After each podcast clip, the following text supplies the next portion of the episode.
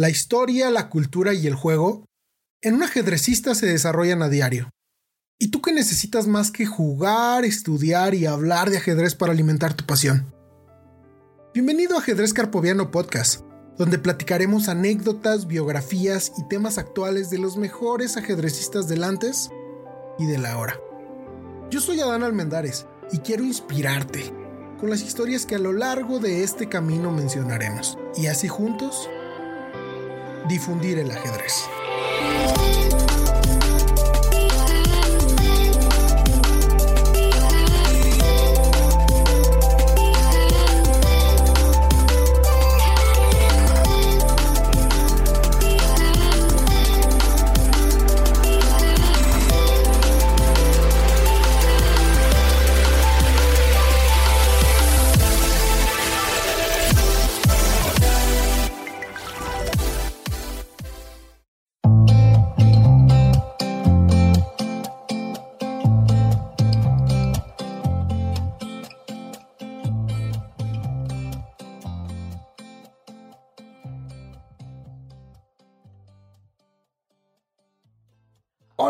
Mis queridos carpovianos? Bienvenidos nuevamente. Estamos en el episodio 485.325 de Ajedrez Carpoviano Podcast.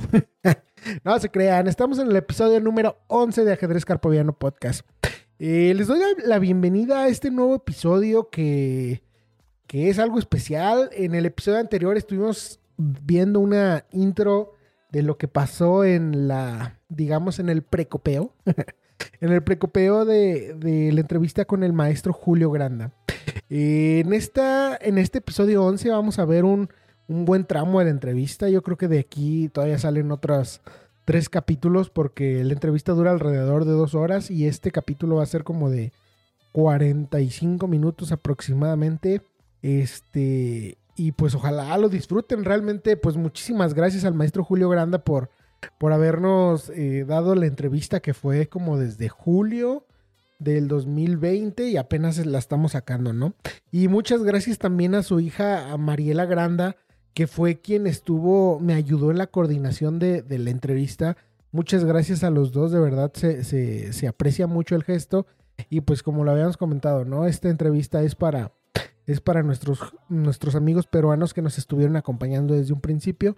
Eh, conforme vayamos avanzando, vamos a ir entrevistando a, mejores, a los mejores jugadores de diferentes lugares.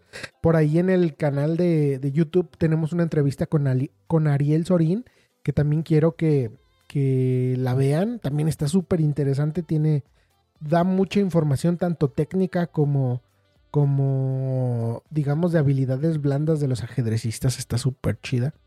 Eh, y pues bueno, no me queda más que decirles eh, muchas gracias por seguirnos en este, en este boom de, de, Gambito de Dama de la serie de Netflix. Eh, pues la verdad es que ha habido muchas reproducciones, muchos seguidores que se han agregado al podcast y muchas gracias a todos. Este, seguimos creciendo en el, en el tanto en el canal como en el podcast. Muchas gracias a todos. No me queda nada más que, que, que darles la bienvenida. Espero disfruten la entrevista. Nos vemos en un ratito más. En, este, en este episodio les tengo una gran sorpresa a todos mis amigos de Perú. Ah, es, es muy grato o es muy... Sí, les quiero agradecer simplemente el apoyo porque desde que iniciamos hubo gente que nos siguió desde que iniciamos y pues me di a la tarea de intentar contactar con, con un gran jugador, un jugador histórico de su, de su natal Perú y eh, pues afortunadamente logramos traerlo. Eh, aquí conmigo se encuentra el profe Edgardo Pacheco. Algunos ya lo reconocerán por la entrevista anterior. Eh, por ahí tuvo una anécdota muy interesante con, nuestro entrevistado. va a estar aquí con nosotros acompañándonos. Profesor Edgardo. Hola, ¿qué tal? Mucho gusto. Gracias por la invitación, Adán. Y es una extraordinaria sorpresa tener, sin duda, al mejor jugador de Latinoamérica por años, por años, por años, y uno de los mejores jugadores del mundo, y si no me equivoco, campeón mundial senior recientemente. A ver si adivinan, este Adán, seguramente ya van a saber de quién se trata, pero bueno, ya les dimos unos tips, ¿no? claro, claro. Aquí ya, ya es para que ya estén adivinando quién es. Eh, sin previos, vamos, vamos presentándolo. Es, es el primer gran maestro de Perú. Eh, como bien lo dijo el profe Pacheco, es uno de los mejores jugadores de Latinoamérica. Tiene una excelente historia, una gran historia y una personalidad muy atractiva. Es súper agradable, súper agradable. Tiene un canal de YouTube también por ahí que también lo sigo. Eh, el profesor Julio Granda, maestro Julio Granda, él nació el 25 de febrero de 1967 en Camaná, Arequipa, Perú. Eh, maestro Julio Granda, por favor. Sí, ¿qué tal, Adán? Mucho gusto. Aprovechar también para saludar, aunque ya previamente nos habíamos visto. La otra vez tuve la ocasión de, de estar al tanto de la entrevista que le habías hecho a Juan Edgardo Pacheco y eh, rememorar, por ejemplo, una anécdota que yo me había olvidado, ¿no? Me había olvidado que en 1986, durante el Mundial Juvenil que se hizo en Noruega, pues hubo una anécdota en que yo me, me pasé largo, ¿no? No me quedé en Gausdal, que era el lugar, o por ahí cerca, y me fui hasta Suecia, ¿no? Dije, ¿dónde estoy? Me había quedado dormido, y luego, claro, tuve que... Entonces, hay anécdotas que, que uno las olvida y que qué bonito que Juan, Juan Edgardo la haya la haya rememorado, ¿no? Y, es muy grato. Y eso es lo bonito del ajedrez, ¿no? Que uno cuando viaja conoce amigos, tantas anécdotas que, que quedan ahí y que, como dicen, eh, recordar es vivir, ¿no? El profe Edgardo Pacheco mencionaba el día de ayer que estábamos platicando que los amigos que se hacen en, en el ajedrez son para siempre, ¿no, profe? Sí, sí, sí, sin duda. Este, otra cosa que recuerdo mucho del gran maestro Julio Grande, aparte de su gran, gran bondad como persona y ser humano, es que eras, eras muy bueno para el fútbol, maestro Julio. Yo me acuerdo que hicimos una cascarita allá en Noruega y, eras bueno para burlar a la gente, para driblar y todo eso. De, de eso me queda muy clara la idea. Mira, a mí siempre me ha gustado el fútbol, aunque aquí a mi lado tengo a mi hijo que es el crítico más acérrimo que tengo. pero, pero siempre me ha gustado a, un nivel de aficionados, más o menos creo que destacaba.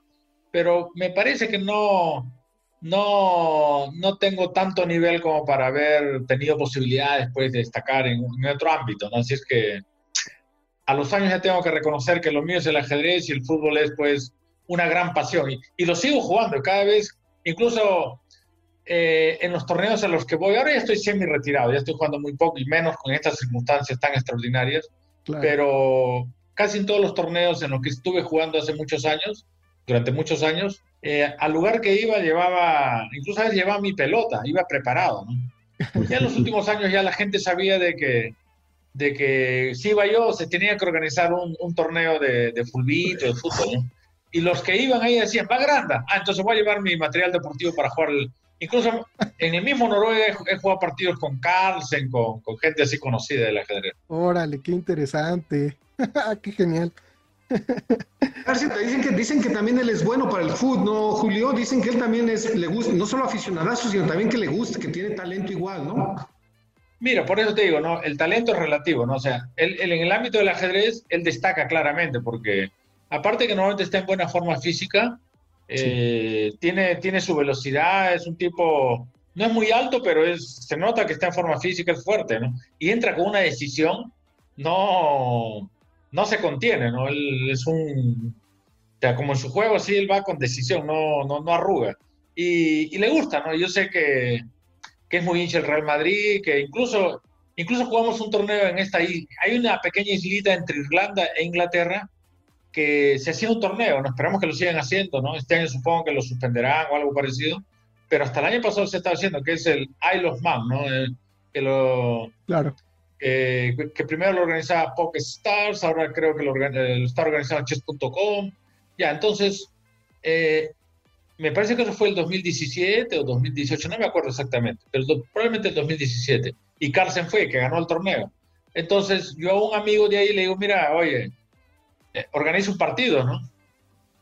Me dice, Julio, me estás poniendo en problemas porque yo no tengo tiempo, aparte no le gustaba mucho el fútbol. Mira, pero al final le insistí y al final organizó el partido, ¿no? Y fue cantidad de gente. Había un montón de, de, de, de de la India y, y, fueron, pues yo no sabía que en la India había tanta afición y algunos jugaban mucho mejor de lo que yo pensaba, ¿no? Claro. Entonces Carlsen, por supuesto, fue, ¿no? Pero fue con su novia. Y la novia al ver tanta gente ahí, que era un lugar un poco pequeño, que le podía caer el, pelotazo de pronto, se puso así un poco exquisita, ¿no? Entonces, Carlsen al ver que ella estaba tan, que la novia estaba tan incómoda, se la llevó así al hotel y luego volvió, la dejó la novia y volvió al, lo que demostró pues que cuál es su verdadera afición. Claro. Dice, prioridades son prioridades, ¿no? Oiga, maestro Granda. Julio, aprovechando la, el tema que estamos aquí entre paréntesis, qué, qué, bueno que platicas del fútbol, porque cuando yo estaba niño en México había un estereotipo del ajedrecista como alguien no físico, alguien no deportista. Y pensando en, muchos que algunos han sido hasta tus rivales, Kasparov, por ejemplo, él es un deportista, Spassky era un deportista, Fischer le gustaba también jugar el ping-pong, me parece. Eh, bueno, a ti te gusta el fútbol, Carlsen, campeón mundial, le gusta el fútbol también. Entonces, no está peleado el ajedrez con el deporte, maestro Julio. Yo creo que se, se impusieron o se establecieron eh, eh, algunos mitos en torno a ello, de que del pasado, ¿no? que en el pasado hubieron de pronto algunos ejercicistas bastantes, bastante excéntricos que trascendieron la barrera del ajedrez. Y claro, eh, de pronto el estereotipo para gente fuera del ajedrez era pues alguien eh, con, con, gafas muy gruesas, que estaba absorto en sus pensamientos, medio oído, y claro, con ese, con ese estereotipo pues no se imagina un ajedrecista jugando fútbol. Pero en realidad pues la, la realidad es otra, totalmente distinta, ¿no? Por supuesto hay siempre, siempre gente en cualquier disciplina que va a romper los moldes, pero en general yo creo que cada vez en un mundo más competitivo, si tú quieres destacar en cualquier disciplina, el, el, la resistencia física es un factor muy importante, incluso para un, eh, para un eh, científico, ¿no? O sea, si un científico no tiene una buena salud, evidentemente no va a rendir bien. Entonces, ya Fischer cuidaba bastante su aspecto físico porque él eh, me parece que nadaba, creo que también jugaba tenis, el ping probablemente también. Sí. Y, y, y, Carlsen no solamente le gusta el fútbol, sino va al gimnasio. Incluso una vez yo estuve en Noruega y jugando por un club y luego una reunión muy bonita donde mucha gente allegada a Carlsen estuvo en esa cena. Estuvo su, su entrenador personal, estuvo su médico y decían pues que es, él, él, le gusta cuidarse, le gusta estar siempre en forma física y, y, y claro, eh, incluso Caruana, Caruana es el número dos del mundo, que eh, de alguna manera él tiene más el prototipo, ¿no? Porque tiene gafas, es, eh, pero sin embargo en los últimos años se dio cuenta que no estaba rindiendo bien porque se, entonces ya empezó a ir al gimnasio. Entonces ya ese, ese estereotipo del pasado yo creo que puede ir quedando, quedando archivado porque la realidad es de gente relativamente normal. Los genistas creo que somos un poquito especiales porque es una actividad también. También nos ven distintos porque, claro, hacemos una actividad que es deportiva, pero que es distinta a la mayoría de los deportes físicos. Claro. Pero creo que en general no, no, no, es tanta la diferencia tampoco.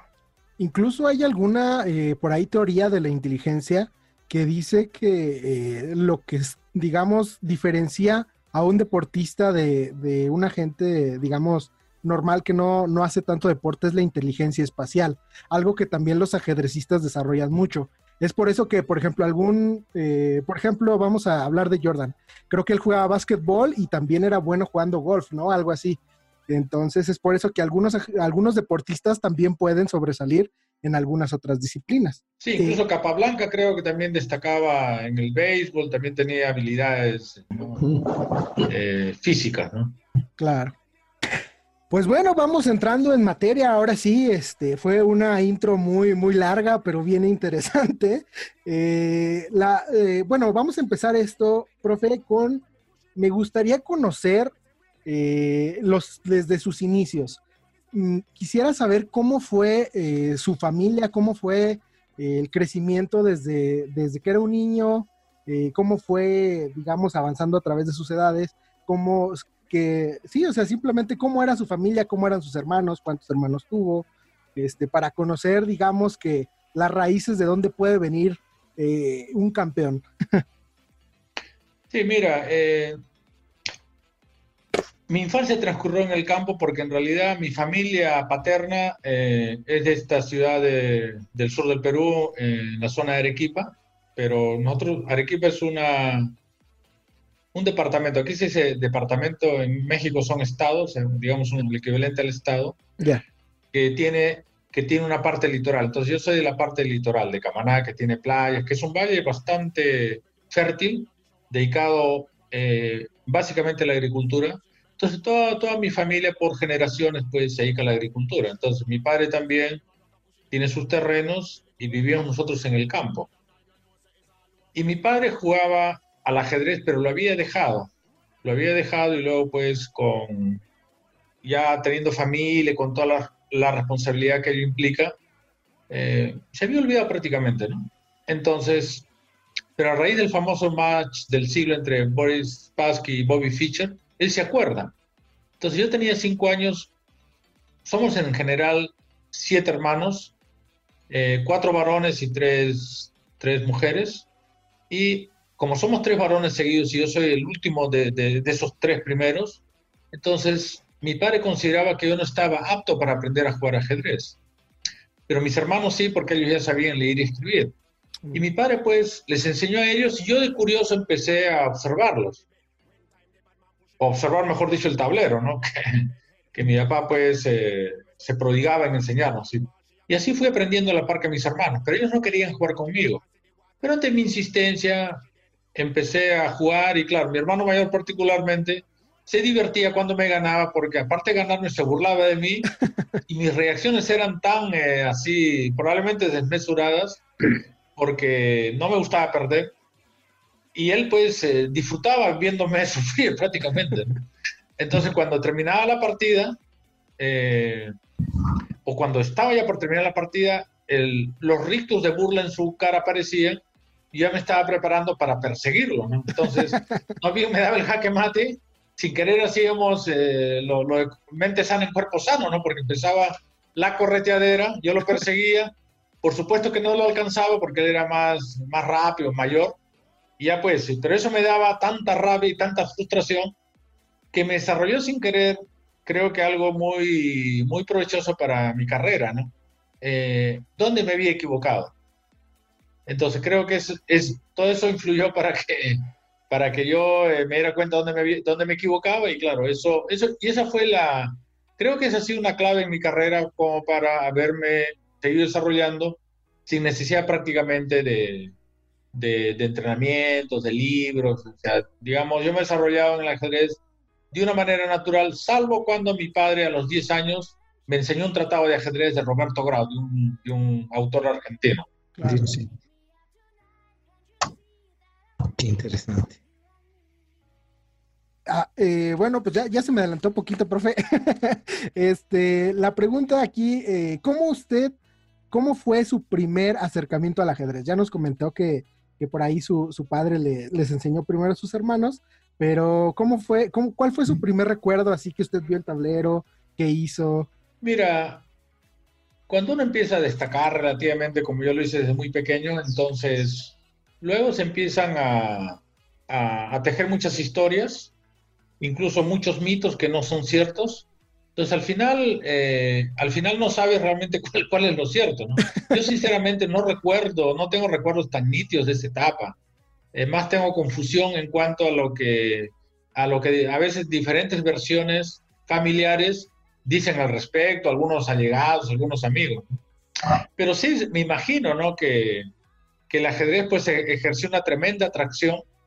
Felizmente no había televisión porque nosotros vivíamos en el campo de una manera bastante natural, por llamarlo así, porque no había corriente eléctrica, no, no, no había las comodidades modernas, pero tan felices, ¿no? Porque en realidad el ser humano tiene la capacidad de adaptarse al entorno. Y como los vecinos, los pocos vecinos que vivían, también vivían, eh, también estaban así, digamos, salvo un vecino que tenía un motor, un grupo electrógeno y, claro, el motor lo encendían ya cuando estaba, cuando estaba oscureciendo y eso de alguna manera fue un atentado contra el ajedrez, porque había televisión, había un televisor, pero solo íbamos a ver un ratito en las noches y ya está.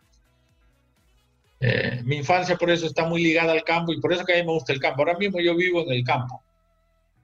Tengo una pequeña casa huerta, ¿no? Ya. No, profe. Eh, aquí, por ejemplo, profe, tengo una duda. Este, ya nos platicó un poquito que entre sus mismos hermanos eran competitivos. Eh, ¿Entre ustedes mismos participaron en un, en un equipo de fútbol o, algo así cuando eran jóvenes? No, no, curiosamente en, fútbol no, porque eh, más bien el fútbol sirvió para mi hermano mayor para eh, escaquearse el ajedrez, para salirse del ajedrez, porque eh, alguna vez más bien competimos a nivel regional en, ajedrez. Pero claro, eh, era, era de alguna manera, desde el punto de vista psicológico, chocante para él que el chiquitito le ganara. Entonces ya empezó a decir, no, algún pariente dijo, ah, no, este muchacho tiene unas piernas gruesas, pues, debe ser buen futbolista, pero tampoco, tampoco destacó el fútbol. bueno, pero ahí le, le, le sacateó, se dice por acá en México, a, este, a seguir compitiendo contra usted, maestro. Eh, eh, retomando el tema del ajedrez, maestro, eh, de sus recuerdos, ¿qué fue lo que lo hizo apasionarse? ¿Qué fue lo que dijo, sabes qué? yo me quiero dedicar a esto, yo quiero seguir practicando esto o quiero esto para mi vida? ¿Qué fue lo que, cuál fue ese parteaguas en su vida? Mira, hago la aclaración que puede ser un poco chocante, pero es lo que, lo que siento. En realidad yo nunca quise dedicarme al ajedrez. Eh, yo empecé desde muy joven, empecé a competir ya a los seis años, fue mi primer torneo aquí en mi natal Camaná. Y, y luego, pues, en una serie de circunstancias que me indujeron a seguir con el ajedrez, hasta que ya empecé a viajar al extranjero. Por ejemplo, en el año 80 yo gané un mundial infantil en, atrás, justamente en México, y eso tuvo eh, bastante repercusión aquí en el Perú, tanto así que me recibió en Palacio de Gobierno el presidente de la República. Entonces, claro, ya eh, todo el mundo me relacionaba con la gente, incluso yo quería dedicarme al fútbol, ¿no? Entonces, alguien me decía, oye, lo tuyo es el ajedrez. No, no, pero yo quiero el fútbol. Nada, así que ya, ya eso pues, incluso cuando, cuando yo gano ese, ese Mundial Infantil y regreso al Perú, obviamente como me recibe el presidente de la República en la capital, en Lima, luego cuando llego a mi pueblo hay una caravana de, de coches que me, que, me, que me, lleva hasta la Plaza de Armas y en, el, en ese recorrido me ponen la camiseta con la que yo jugaba por un equipo, porque yo jugaba un, un, en un equipo ahí de, de barrio, ahí, ¿no? Entonces me pusieron la camiseta y luego haciendo una retrospectiva de mi vida yo alguna vez, caramba, justo ahí me pusieron la camiseta como diciendo que mi carrera deportiva del fútbol se acabó, ¿no? Así que y, ya tuve que dedicarme al ajedrez. Pero en realidad yo no quería dedicarme al ajedrez. ¿Qué edad tenías en ese momento, maestro Julio? ¿Qué, yo, tenía 13. 13 Fue cuando fuiste campeón mundial infantil aquí en México. Sí, 13 años tenía. Era el 80, soy el 67, de 13 años.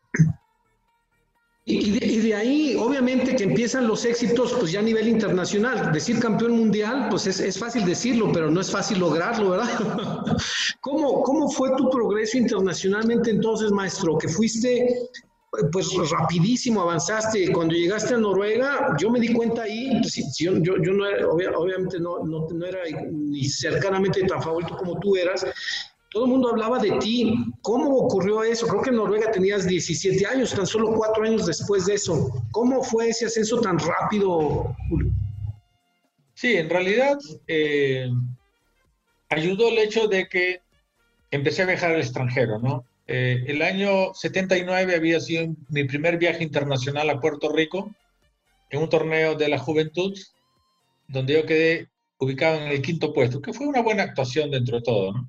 Entonces eso me valió para que el año siguiente fuera a México y, y el hecho importante, ¿no? Que, que eso haya tenido trascendencia, que te recibe el presidente, evidentemente eso ayudó bastante.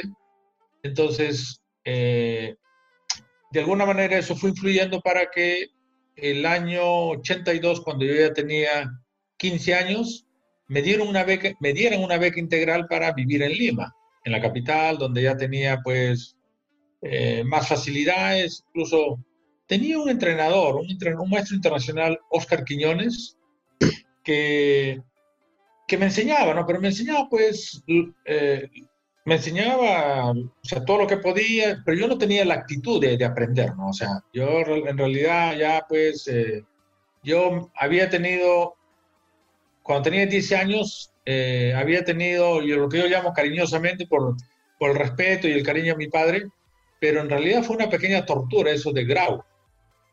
porque mi padre, mi padre tiene una gran afición, mi padre tiene actualmente 80 años, tiene todavía, pero en ese entonces tenía tal afición por, por, por, la estela que había dejado Bobby Fischer, que él pues se lo devoraba grau. Y él hacía todo, y, pero me condicionaba que yo estuviera ahí. Y yo, y, pero mis hermanos aprovechaban que mi padre estaba en otra dimensión porque disfrutaba tanto que se olvidaba de todo. Mis hermanos teóricamente tenían que haber estado eh, haciendo alguna faena porque vivimos en el campo, ¿no? Dando comer a, a las vacas, cualquier cosa, ¿no? Pero mis hermanos, como mi padre estaba en otro mundo, ahí a pocos metros estaban jugando fútbol con vecinos. Yo escuchaba el ruido de la pelota, gol, pásame el lato. Decía, quiero sacar esta tortura para irme a jugar fútbol.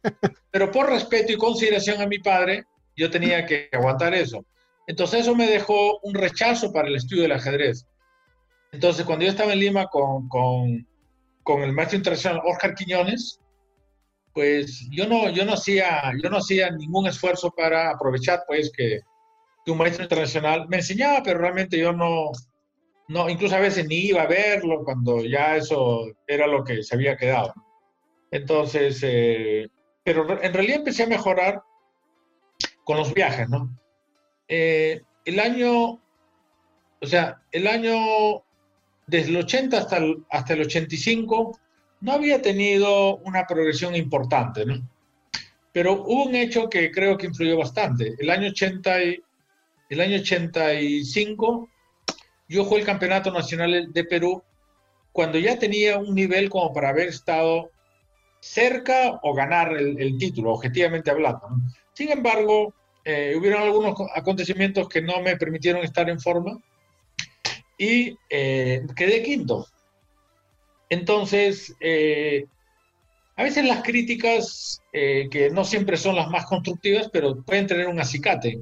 Entonces, recibí muchas críticas porque dijeron, no, este muchacho hasta no va a llegar, está estancado, no pasa nada, ha quedado quinto, ni siquiera está luchando por el título. Así es que algunos decían, eh, ah, pero de todas maneras tiene talento, pero en unos seis años puede conseguir el título de gran maestro, siempre y cuando se someta a un entrenamiento muy riguroso.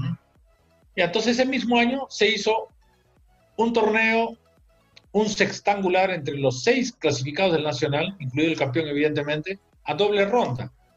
Entonces yo estaba tan, eh, tan afectado por esas críticas que algunas fueron hasta destructivas, que es normal, ¿no? Pero uno también tiene que aprender a, porque es normal, siempre la vida va a haber críticas constructivas y destructivas, pero uno tiene que tomar, eh, canalizarlas de la mejor manera. Pero en esto yo era joven, vehemente y, me, me, afectó. Pero tuvo una, tuvo una reacción positiva, ¿no? Entonces jugué, jugué ese sextangular con unas ganas, con tantas ganas que hice 100%, ¿no? 100% de efectividad y eso ya como que hubo un, punto de quiebre. Entonces al año siguiente voy, el 86, voy a, a, Cuba, que tuvo el gran gesto, por eso siempre le tengo mucha gratitud a Cuba, que me, que me pagan todo como medio año para que yo vaya a jugar varios torneos con opciones de conseguir el título de gran maestro. Entonces voy al primer torneo Radio Rebelde que se hizo en febrero, fui como un león, pero claro, tenía las garras poco afiladas, así que me, me, me ganaron varias partidas, pero ya gané algunas y ya se notaba que estaba con otra, con otra decisión, con otro talante. ¿Qué edad tenía y luego al siguiente torneo y hice mi primer nombre gran maestro, después jugué otros torneos que no, que no daban la... Incluso ahí, ¿no? Antes del Capablanca, que era el, el torneo en el que podía yo rematar mi título de gran maestro porque ya tenía mi primera norma. Antes tuve que pasar con muchos días, como tres semanas, hasta cerca un mes, no recuerdo exactamente, en Sagua la Grande, que es un pueblito en, en Villa Clara, en Cuba, ¿no? Estaba tan aburrido porque era un pueblo ahí pequeño, pues no, no, no, no había mucho que hacer, ¿no? Entonces fui a una librería y justo había un libro que decía El mosaico ajedrecístico de Karpov. No sé con quién más lo escribe, ¿no? Y ahí estaba tan aburrido que, que, lo compré, pero yo ni tenía tablero, pero lo leí mentalmente, ¿no? Entonces, el único libro que he leído por mí mismo en toda mi vida. Y, pero luego voy al Capablanca y, y pese, pese, a que empecé, empecé, perdiendo la partida, tuve que ganar la última y ya pues conseguí el título de gran maestro. Entonces no hice nada, no, hice, no es que me haya sometido a una preparación, nada, simplemente fue, fueron circunstancias que me fueron... Eh, de alguna manera eh, moldeando mi carácter. Siempre he sido, creo, bastante competitivo es un factor que obviamente no puedo ocultar, pero técnicamente no hice ninguna preparación especial, no hice, pero sí me fijaba en los torneos en los que jugaba, me fijaba en partidas eh, adyacentes, con, analizaba si alguien me lo, me lo pedía, siempre estaba pendiente de eso. Entonces creo que, que ese, fue el, ese ha sido el secreto de, de, que yo haya mejorado sin haber hecho un trabajo específico, sin haber... Y por eso que yo ni, ni, ni, ni había considerado dedicarme al ajedrez, pero claro, ya cuando ya conseguí el título de gran maestro y, y, y, ya empecé a viajar y uno es joven y empiezas a, a divertirte en otros campos, ay, qué bonita vida, ¿no? Entonces seguí con el ajedrez, pero no es que, no es que yo me haya planteado dedicarme al ajedrez, pero ya evidentemente el ajedrez es parte ineludible de mi vida. En, ese entonces, maestro Julio, ¿cómo, ¿cómo, veías el nivel que ya era fuertísimo en Cuba? Eh, y no sé si te tocó en ese entonces ir a otros lugares como Argentina o... Eh, ¿Cómo veías el ajedrez en Latinoamérica en cuestión de nivel en aquel entonces que, pues, que eras un joven, jovencito, ¿no? ¿Cómo, ¿Cómo lo veías entonces y cómo ves que ha evolucionado de allá, de entonces a ahora, maestro Julio? Sí, eh, bien que haya citado ambos países porque son los, los que tienen una muy, una muy buena tradición de ajedrez. Eh, yo creo que el hecho de que hay un campeón mundial de la talla de Capablanca, por más que sea un país tropical y con tanto ritmo musical, pues eh, el ajedrez ahí es bastante popular. Y, y, en Cuba puede fallar muchas cosas, pero no el Capablanca. Es un torneo que, que tiene muchísima tradición, justamente un personaje tan insigne de la talla de, del genial cubano. Y en Argentina también fueron muchos, don Miguel Naidorf, eh, Elis Casas, muchos jugadores de primer nivel europeos que se quedaron en Argentina. Y, y, Argentina en realidad también era, era una gran potencia y tenía un nivel cultural muy alto, de tal manera que el ajedrez era bastante popular. Entonces, efectivamente, yo jugaba en ambos países, que son los que tienen, pues, Brasil también, Brasil también ah, tiene, sí. pero más jugaba eh, en esos países. Y, y en realidad eh, eh, el nivel de Latinoamérica siempre ha estado rezagado y creo que lo sigue estando todavía con relación a Europa, ¿no? Porque en Latinoamérica eh, no tenemos un medio adecuado. Es una pena que siendo tantos países con una lengua común, con sus pequeñas diferencias, pero nos entendemos todos, incluso hasta los brasileros nos pueden entender, más ellos a nosotros que nosotros a ellos, pero nos, nos entendemos también. Y en realidad somos, somos muchos y es una pena que un país no haya establecido un torneo importante como lo ha establecido Cuba con, con el Capa Blanca. Sería bonito que, que México, ya México tiene el Torre, ¿no? Digamos. Sí, torneo que tuvo algún momento sus problemitas, pero que felizmente se mantiene vigente. Pero Perú no tiene.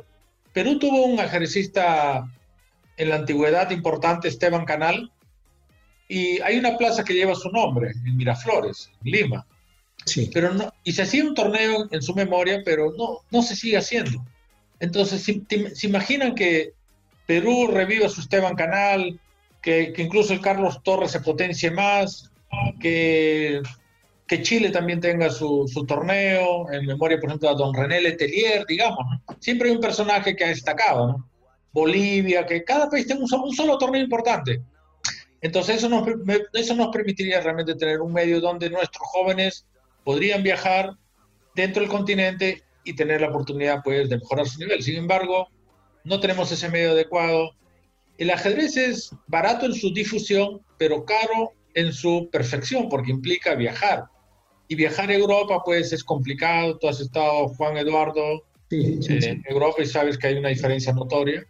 Eh, entonces, eh, eso complica las cosas. Entonces, yo veo de que han pasado los años y seguimos estando rezagados con relación a Europa y ahora hemos sido claramente superados por Asia también, ¿no? porque vemos que eh, dos superpotencias como China, India, otros países eh, incluso como Irán, están teniendo bastante, bastante fuerza en el ajedrez y Latinoamérica no, no despega todavía como...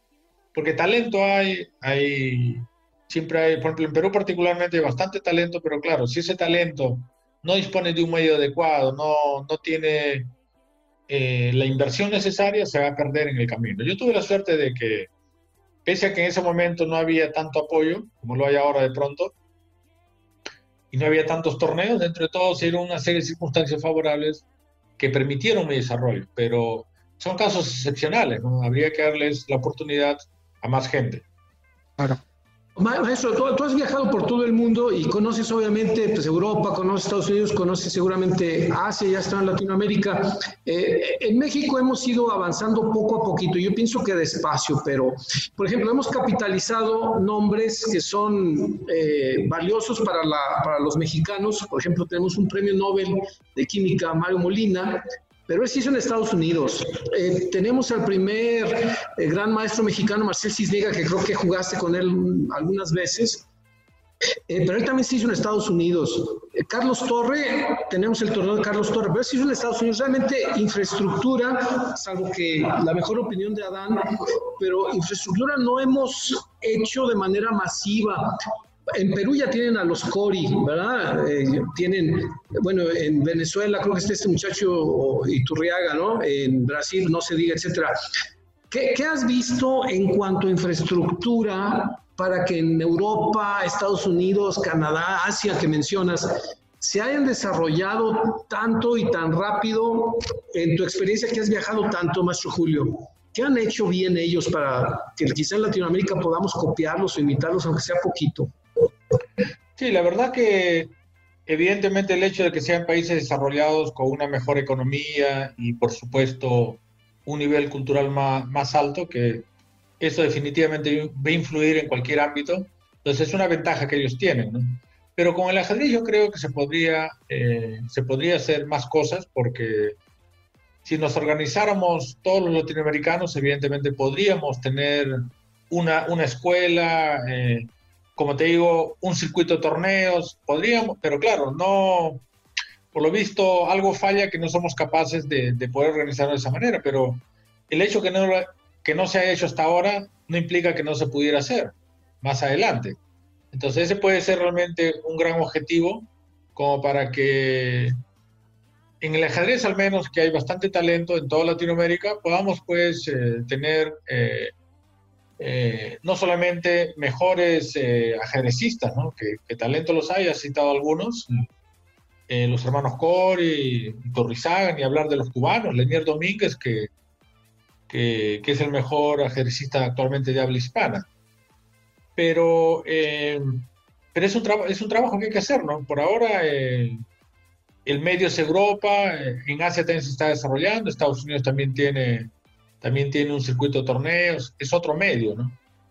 Y, y, eso es lo que creo que nos permitiría no solamente, como decía, tener mejores ajedrecistas, sino también contribuir positivamente en una mejor sociedad, porque está demostrado que el ajedrez realmente contribuye a que quienes lo practicamos tengamos pues de pronto una visión más amplia de la vida. Yo creo que cosas que, que son sencillas para un ajedrecista, eh, pueden servir para, para, la vida misma también, ¿no? Y se puede extrapolar muchas cosas del ajedrez hacia la vida misma y, creo que, que, es un juego que es más que un juego y que puede tener una repercusión muy positiva en la sociedad. Claro, claro. Hablando un poquito a, a nivel eh, personal, maestro Julio, has jugado con campeones mundiales, con jugadores de primerísimo nivel de todo el mundo. Eh, en muchas ocasiones, la mayoría de las veces con éxito, uno que otro este, desencuentro. ¿Cuál ha sido tu sentimiento a la hora que te enfrentas con un Kasparov, con un Carlsen, con un Korchnoi? Eh, ¿qué, se siente estar enfrente de un león, por decirlo así? Eh, ¿cuál, es tu sentimiento y cómo te, cómo te has desenvuelto cuando juegas al nivel más alto del mundo? ¿Cuál, cuál ha sido tu sentimiento, tu experiencia, maestro Julio? He tenido la suerte de haber jugado con varios eh, campeones mundiales. Incluso estoy haciendo en mi página GM Julio Granda una pequeña reseña de mis enfrentamientos, en realidad más que mis enfrentamientos, mi, mi experiencia sobre campeones mundiales de ajedrez que han influido en mi carrera. ¿no? Y por eso que empecé con Capa Blanca, que es de otra época, pero sin embargo yo estoy muy ligado a Capa Blanca porque aparte de ser el único campeón mundial de habla hispana, yo hice mi título de gran maestro en Cuba y he jugado muchísimos torneos en Cuba y es un país para mí muy querido.